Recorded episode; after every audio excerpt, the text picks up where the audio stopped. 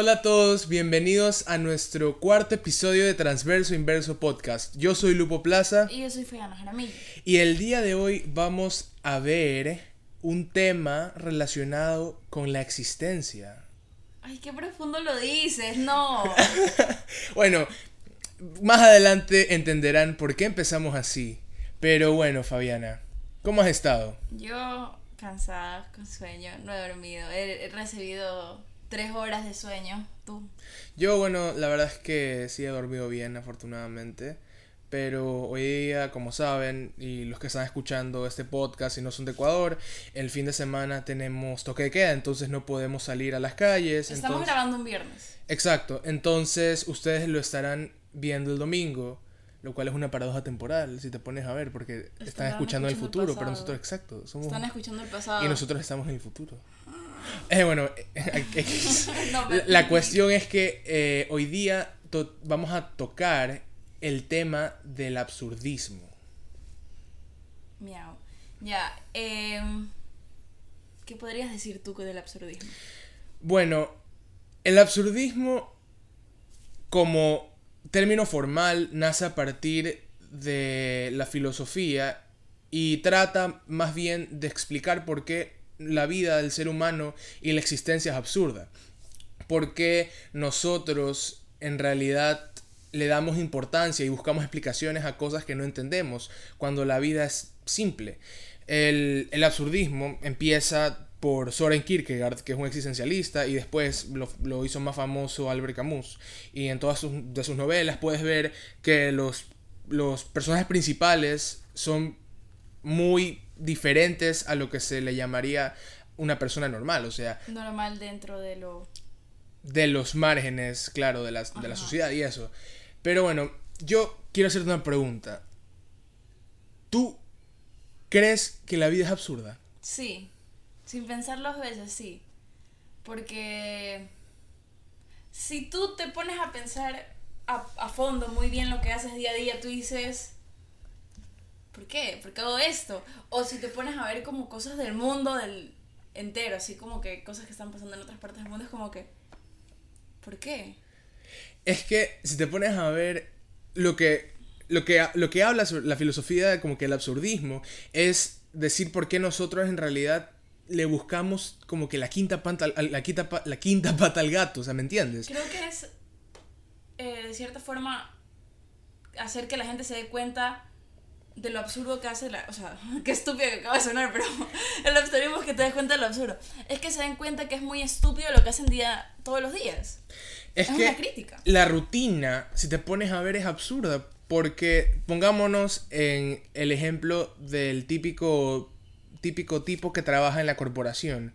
O sea, trabaja, como dicen en Estados Unidos, de, de, de 8 to 5, o sea, Nine to five. 9 to 5, perdón. Y es como que toda su vida es una, una rutina y un constante. eh, sí, se repite, es un bucle.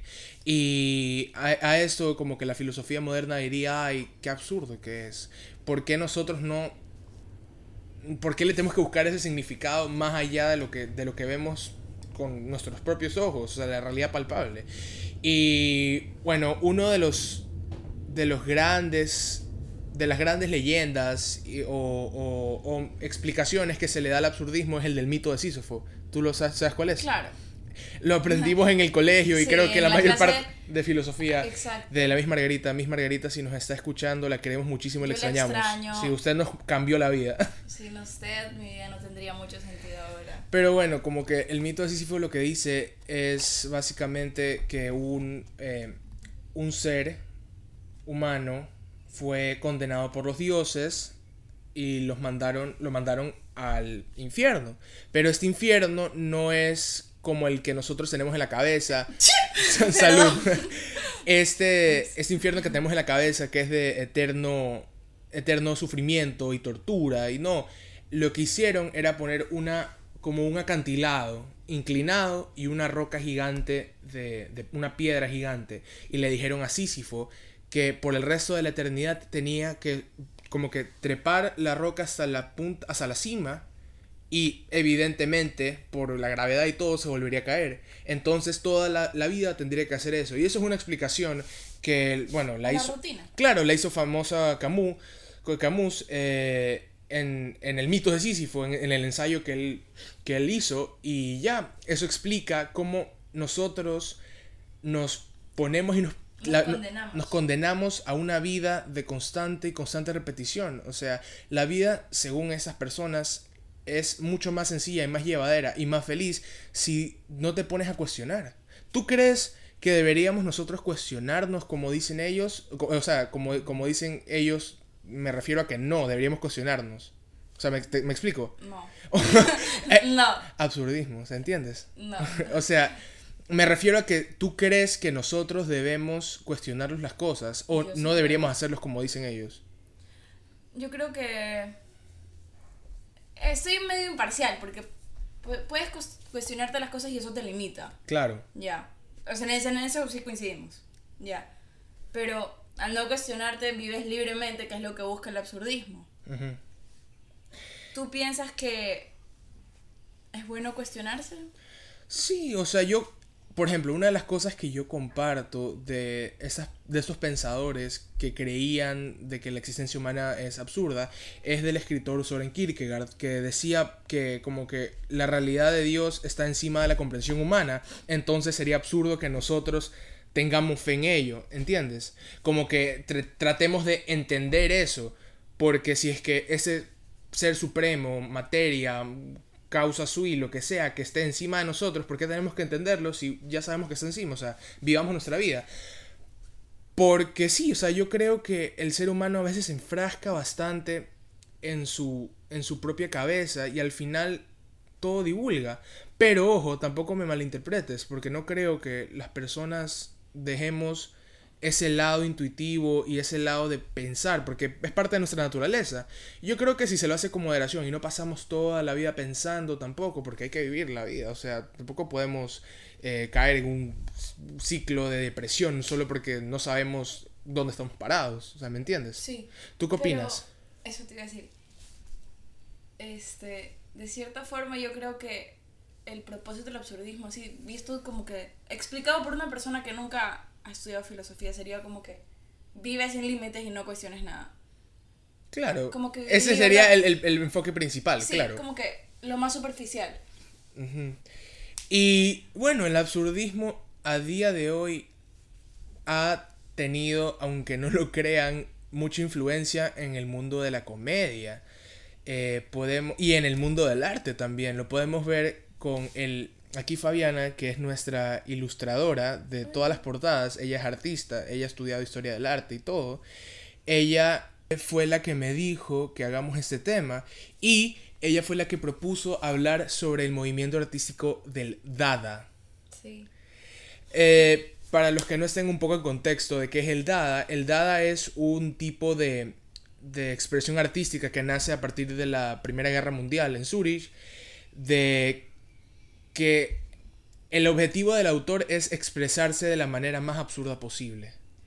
Hace algunos años se hizo famosa una obra de Andy Warhol, si no me equivoco. Andy Warhol. Que esta creo que mucha gente la ha visto porque han hecho mucha merch de ropa. Que es la banana con la cinta. La banana con la cinta. Eh, eh, esta obra se hizo por pedido de la banda de Velvet Underground una banda de rock psicodélico de los 60 que Andy Warhol le encantaba y él la hizo para, el, para la portada de su álbum de Velvet Underground a Nico, que era una, una modelo que también era cantante.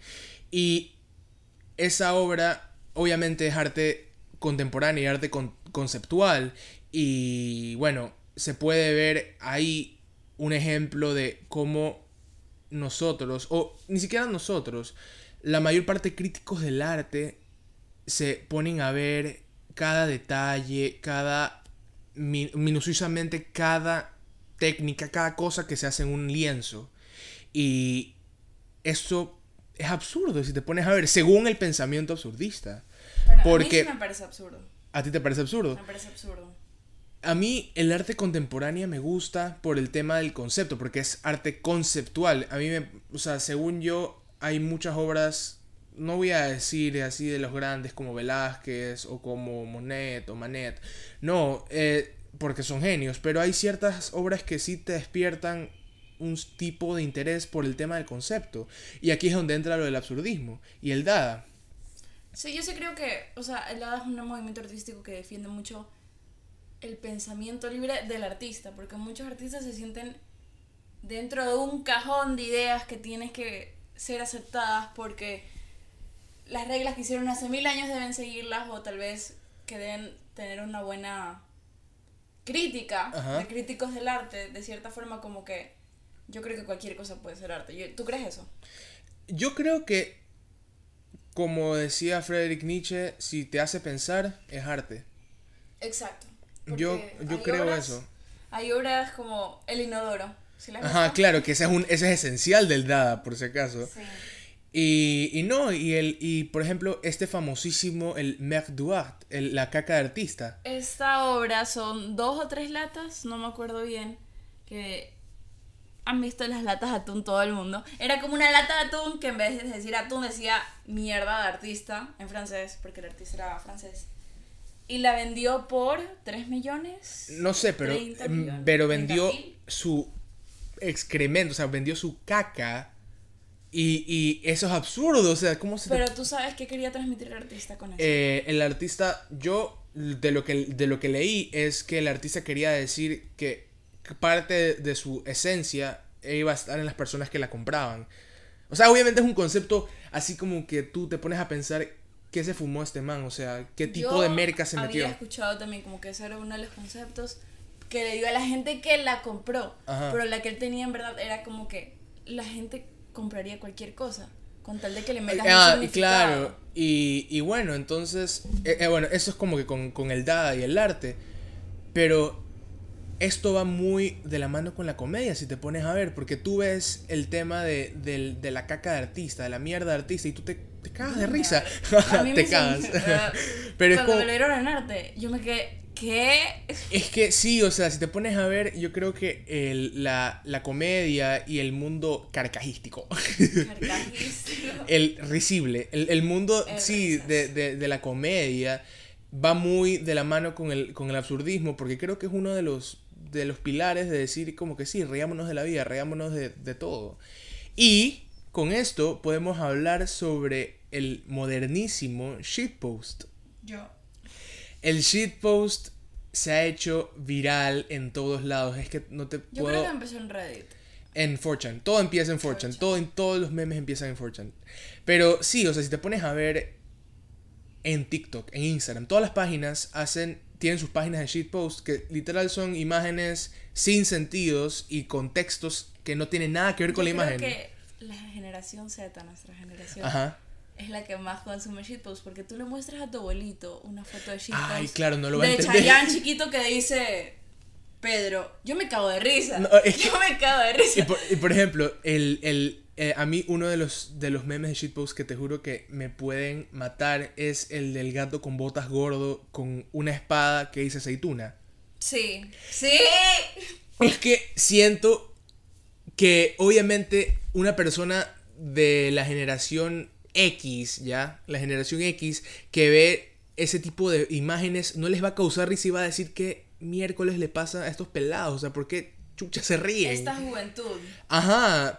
O, o, los típicos videos, ¿sabes qué? Esto te juro que a mí me da risa. Los típicos videos de un caballo así, Juan. O, o, o que le ponen nombres a un un animal, o sea, es como que no, entiendo por qué le da No entiendo, pero a mí me da risa. Exacto, no lo entiendo, pero me da risa. Ahí en TikToks, o sea, esto lo, lo digo porque justo hace un momento tocamos el tema de Dada, me acabo de acordar, y justo estamos hablando de memes, han hecho memes Dada en TikTok, o sea, videos. O sea, como que nada que ver, así. Muestran como que alguien haciendo una cosa que tú ves el video primero y te quedas como que, ¿qué es esto? No, no entiendo.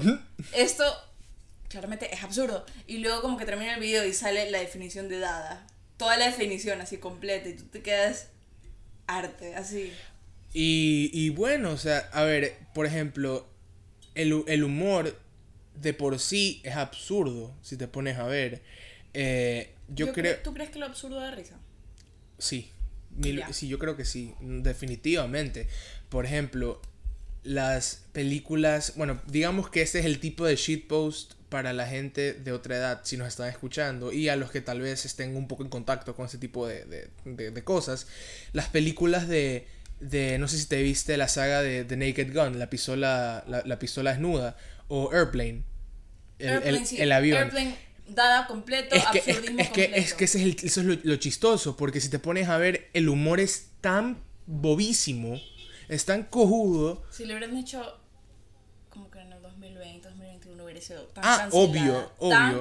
Porque obviamente es que eran otras épocas, entonces claro que tocaban temas así que, que obviamente no, no ahorita no, no cuajaban. Pero si te pones a ver por ejemplo, la escena de la escena de, de, los peladitos que están en el avión y, la, y, la, niña la niña que le trae el café a la zafata y como que un niño y como que el niño le dice así como que ¿y tú qué tomas? y le man como que café porque a mí me gusta el café negro como mis hombres y es como que lo gracioso es como que, que unos niños primero que los niños actúan como adultos en toda la película y de la nada la niña se lanza eso.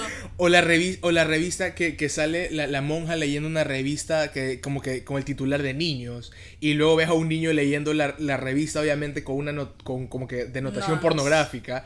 De, del niño con la revista que dice nons. Es como que es absurdo. Y obviamente. La niña muriéndose y la monja cantando.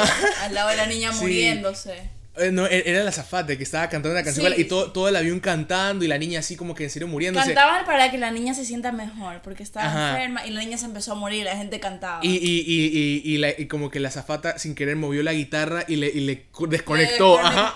La niña. eso es chistoso. Ese tipo de humor es absurdo. Y si te pones a ver y te lo pones a analizar mucho más a fondo, te das cuenta que es una crítica al, a la sociedad, no a la sociedad, ya me ya suena un poco Joker, pero un poco al, al estilo de vida de, que nosotros le damos mucha importancia a lo que no vemos, a lo que, a, lo que nos divulgamos y pensamos y nos tardamos años en, comprobar y que en realidad todo es absurdo y, al fin y al cabo todo es un chiste. El arte del sinsentido lo llamaría yo. Sí, chuta, a mí me parece en serio demasiado, demasiado increíble esto, sobre todo el, el shitpost del, del que estábamos hablando hace un momento, porque, mira, ¿quién iba a pensar que en alguna época iba a ser popular una foto de un caballo que se llame Juan o un pescado que se llame Rubén? Walter, un perro que se llame Walter. Walter, hay uno que es un hamster. El de hamster no me lo sé.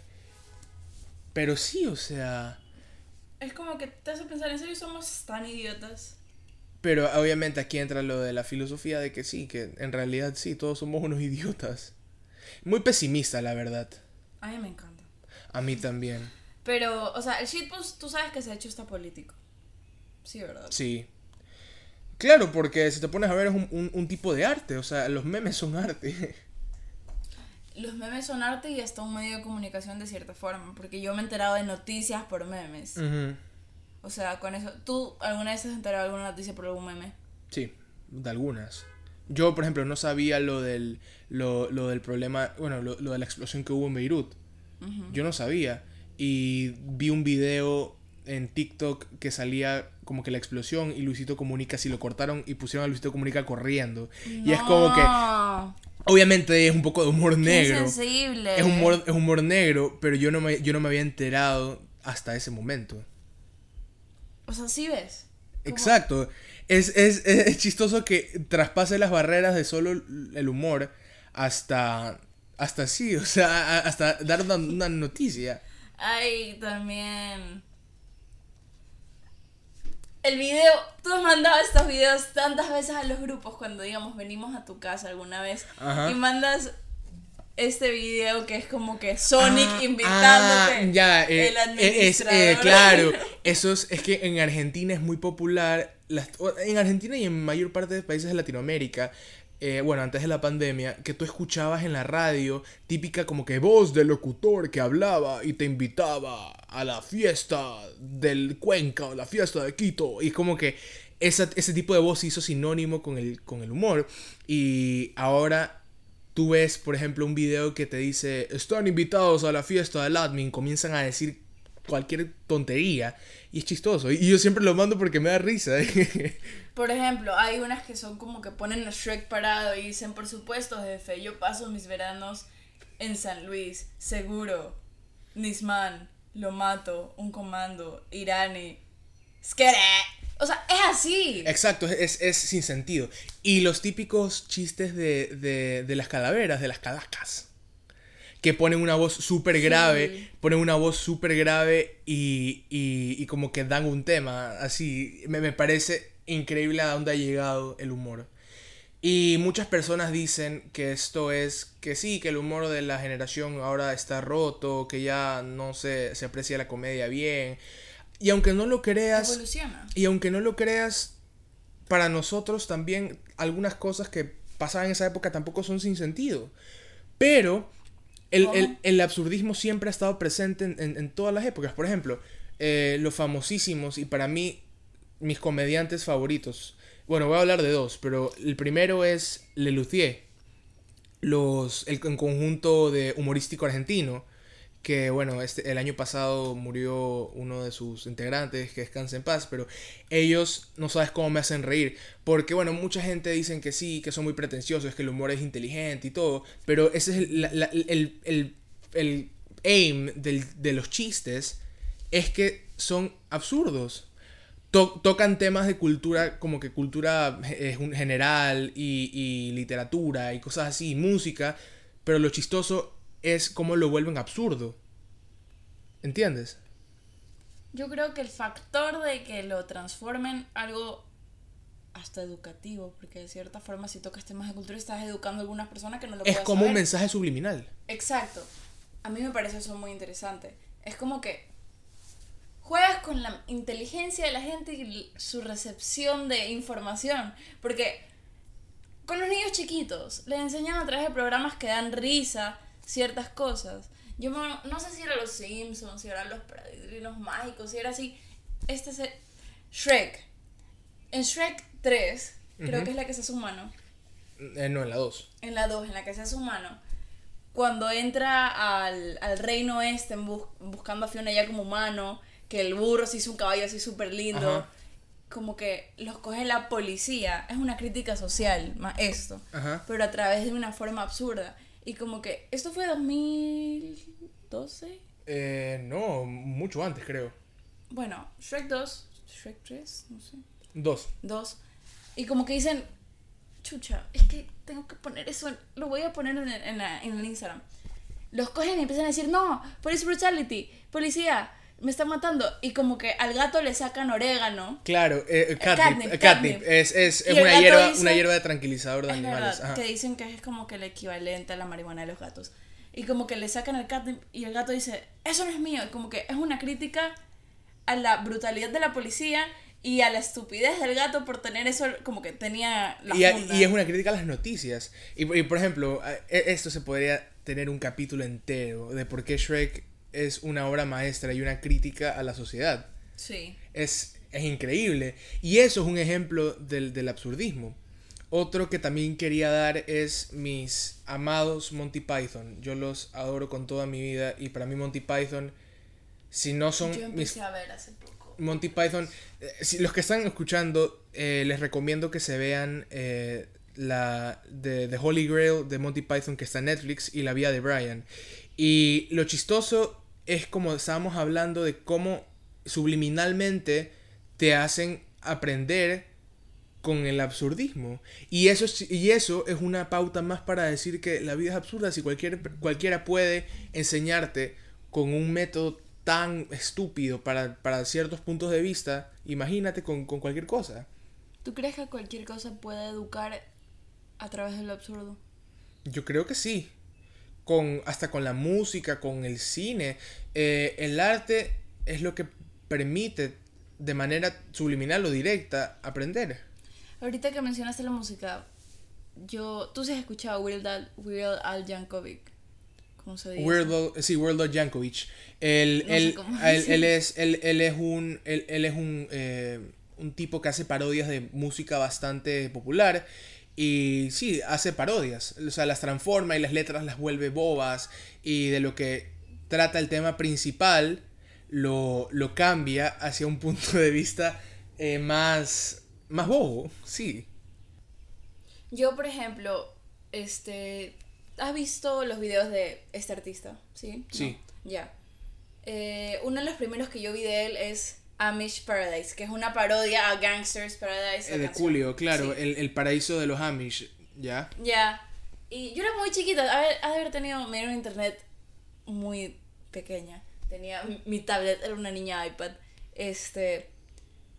Y empecé a ver los videos de este man y me obsesioné. Y em- el que más me gustaba era el Amish Paradise. Y yo empecé a obsesionarme con los Amish. A través de ese video, porque en el video como que te muestra. Este. Una.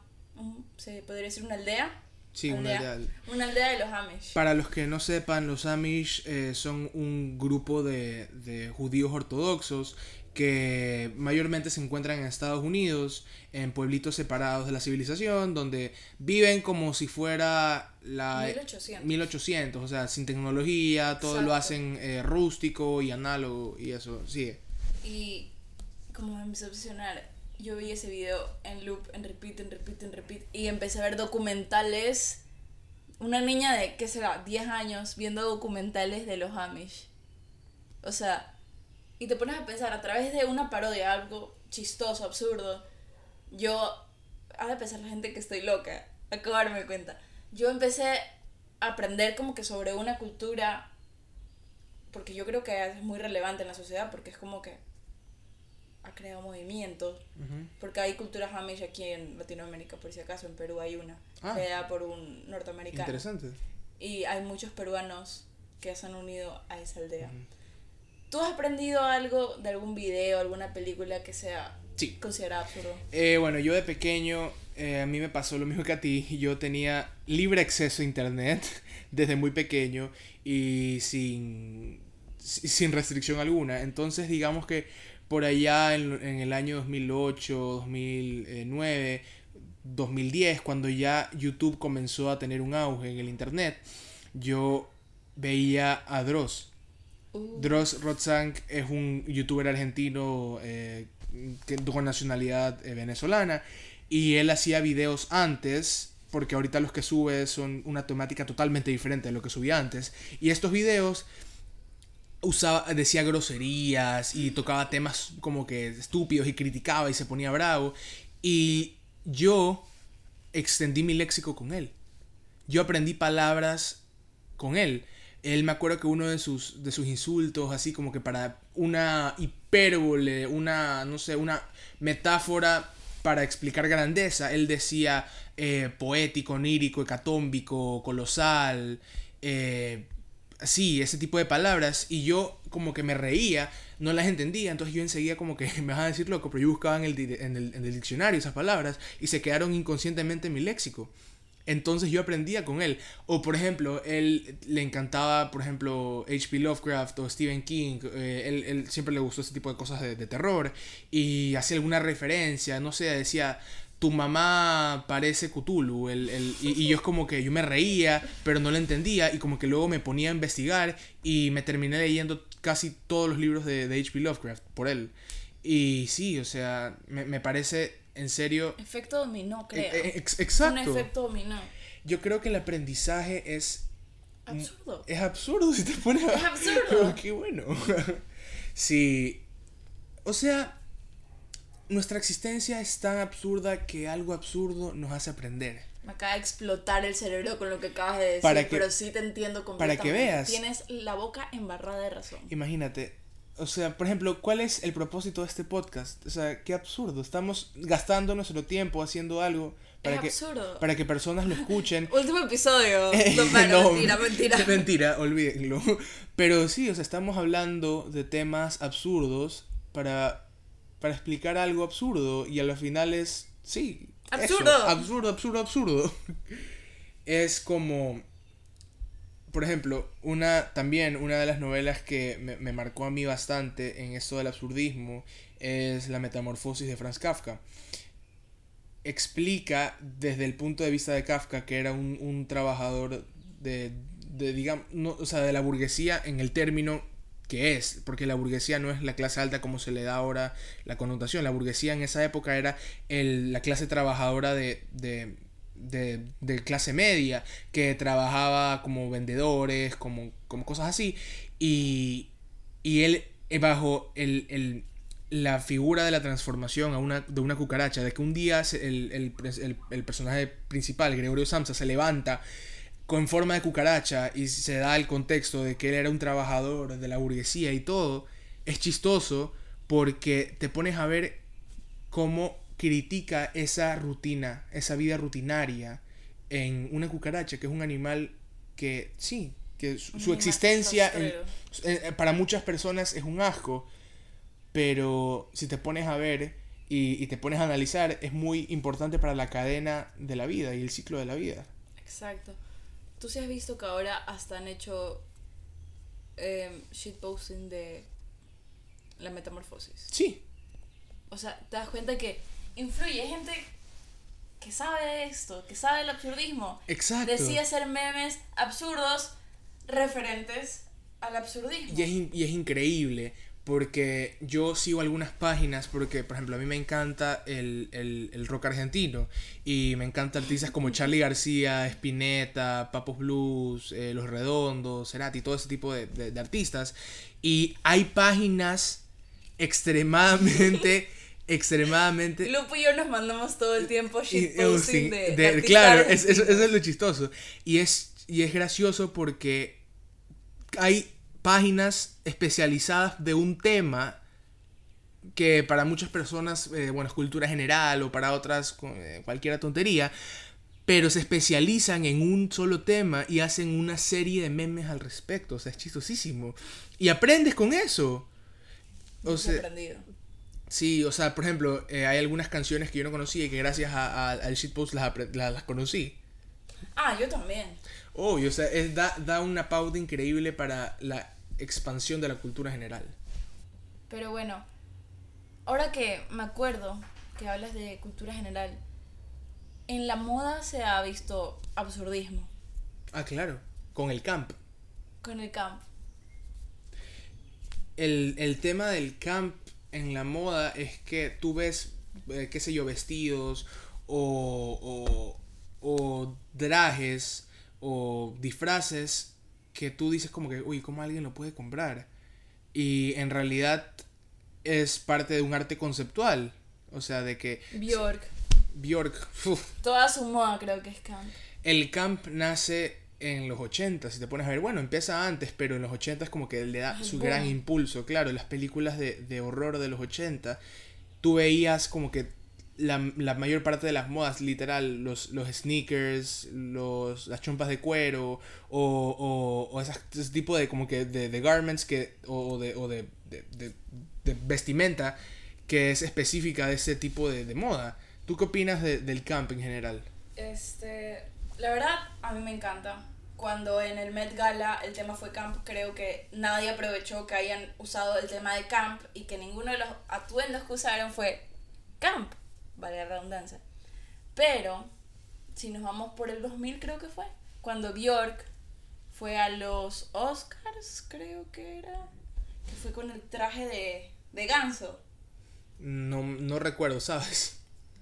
Si te voy a mostrar una foto ya mismo y te vas a acordar. Oh, okay, pero... pero ella fue vestida con un traje, un vestido de ganso, pero era como que extraño. La gente dijo, ¿qué le pasa a esta mano? Está loca. Ya. O sea, sí, si te pones a ver millón, millones de, de esos tipos de, de, convenciones de moda o, eventos, es muy, muy, muy común ese tipo de extravaganza. Porque más que nada no es solo como para, para un, un tipo de show off, sino que es más para dar un concepto. Otro que a mí me encanta y que creo mucha conmoción porque era cuando todo el mundo se estaba haciendo vegano, vegetariano, hipsters. Fue el mid-dress de Lady Gaga. ¿Tú sí lo viste? No. El ahí, ahí, sí me cogiste. El mid-dress. Ah, no el, yo, yo, entendí el Pinterest, el mid-dress, no. el, el, el, traje de, de, carne. Fue vestida con sí. carne. Y cuando ella ganó esa noche un premio, Cher fue la que le presentó el premio, como que la ganadora es Cher, Lady Gaga. Cher es vegana y Lady Gaga cógele su cartera, se la da a Cher y le dice, tenme la cartera. Y Cher era así con la cartera de carne, siendo vegana. Ajá. That's, that's like, te hace explotar el cerebro.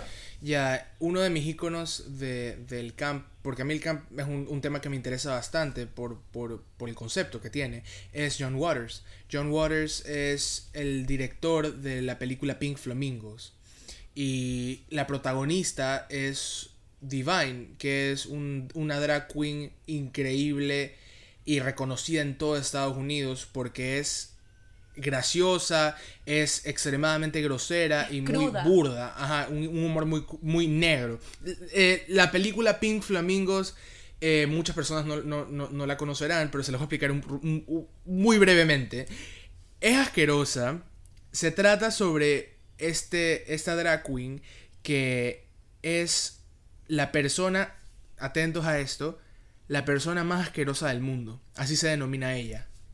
Y, y bueno, entonces toda la película trata a partir de unas personas que quieren quitarle ese título. Entonces toda la película es un festivus, una orgía de, de coprofagia, necrofilia, es, es, es súper... Es un desastre y es súper asquerosa para, como que el, para la mayor parte del público. Y, y, fue un fenómeno del Midnight Movies, que era un, un, un, un movimiento que nació en los 70s, 60s, donde las personas iban a ver películas al cine en medianoche. ¿Por qué en medianoche? Porque a esa hora podían pasar películas sin censura y con temas totalmente crudos, y, y, y, contraculturales para la época. Y hablando de Midnight Movies, una de las películas y musicales favoritos de Fabiana y míos es The Rocky Horror Picture Show. Sí. Eh, por si acaso, yo ese soundtrack lo tengo en mi corazón, me parece que es impecable. Tú me pones la película, yo te la canto completa. Sí, literal. Y, y, y, yo me sé como que los diálogos. Yo me muero en Estados Unidos, tú puedes ver esa película el día de la noche de Halloween y la gente va disfrazada y como que en la, en la sala de cine baile y todo. Y es un movimiento camp, absurdo. muy interactivo con la audiencia y eso me encanta. Yo me muero porque haya eso aquí Pero eso es demasiado relacionado al absurdismo, si te pones a ver. Porque todos los vestidos y todo. Y, y la trama en sí es absurda. Y no, y, y, y toca un tema que es la, la, la, clonación y la vida. Es muy futurista para su época. Claro, muy adelantada a su época. Yo no sabía que. ¿Sabías que esa película tiene una secuela que nadie, casi nadie la conoce? Que se llama Shock Treatment, terapia de choque. Que es una secuela. Y, pero no, no está el personaje principal, que es Frank, el Dr. Frankenfurter. No la quiero. Ya, y por ejemplo, ese personaje, Frankenfurter, es un doctor eh, loco que es un travesti. ¿Ya? Entonces todas sus apariciones son muy extravagantes y muy eh, classy y muy elegantes y, y, y, y para Él es the main character y para, de su vida. Y para esa época era extremadamente chocante. O sea, aparte de shocking, era extremadamente increíble ver algo así en la pantalla. La gente no se lo creía. Y bueno, es un, un fenómeno de culto y a día de hoy es una de las joyas más grandes del, del camp que relaciona al tema del absurdismo. Entonces, para terminar este, este capítulo, creo que hemos indagado un poco en la existencia humana y por qué somos tan absurdos. Porque somos sin sentido. Al final, nunca nada importa y este episodio tal vez no importe. dentro de 10 años nadie se acordará. o no. O tal vez. Depende de ustedes. pero, Tendrán la bendición de escucharnos. Pero sí, si te pones a ver toda existencia hasta cierto punto, todo tiene su absurdo y no es nada para nada malo si te lo pones a ver en un, en un espectro grande. Es relativo. Así que, bueno, hemos llegado al fin de nuestro cuarto capítulo. Ya cuarto capítulo, no lo puedo creer. Ni yo. Y pensar que hace unas semanas eso nada más era un proyecto en nuestras cabezas. Qué absurdo. Qué absurdo pensar eso. Sí, y... Eh, Estamos muy agradecidos de la gente que nos apoya. Eh, agradecemos sus visitas y como siempre, sus críticas.